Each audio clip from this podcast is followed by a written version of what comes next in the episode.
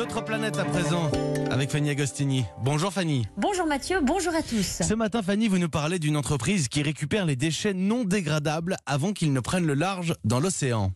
Oui, l'idée est de récupérer les déchets là où ils sont le plus concentrés, c'est-à-dire juste avant qu'ils ne se retrouvent dans les grandes étendues d'eau où leur nettoyage est quasi impraticable.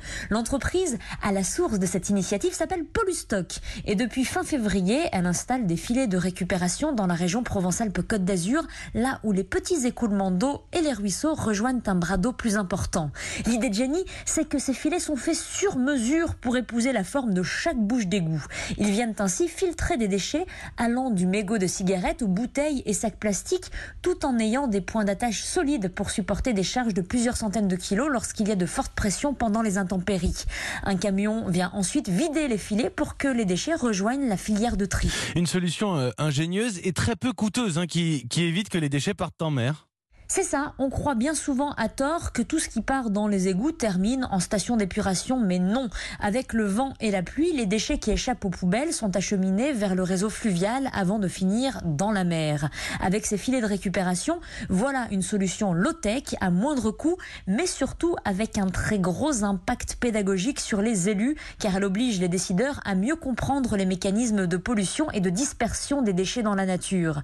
L'entreprise compte récupérer 200 à 300 tonnes de déchets par an grâce à ces filets, dont 40% seront réellement recyclés. Son dirigeant m'a confié avoir un rêve secret qui n'est d'ailleurs pas très commun, c'est celui de fermer son entreprise, de mettre la clé sous la porte, car cela voudra dire que la gestion des déchets en amont sera devenue optimale et que plus rien du tout ne traînera dans les égouts et les caniveaux. Il y a encore du, du chemin, cela dit. Vers quels autres euh, modes de collecte est-ce qu'on peut se tourner pour mieux gérer les déchets, Fanny?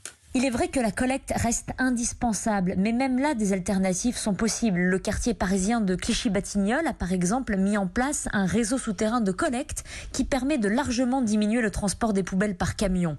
Mais au-delà de l'optimisation de la collecte et du tri des déchets, l'urgence absolue reste évidemment la réduction de nos déchets vers laquelle les industries ont encore trop de mal à s'engager. Je rappelle seulement un chiffre ce matin, c'est encore 8 millions de tonnes de déchets par an qui finissent dans l'océan.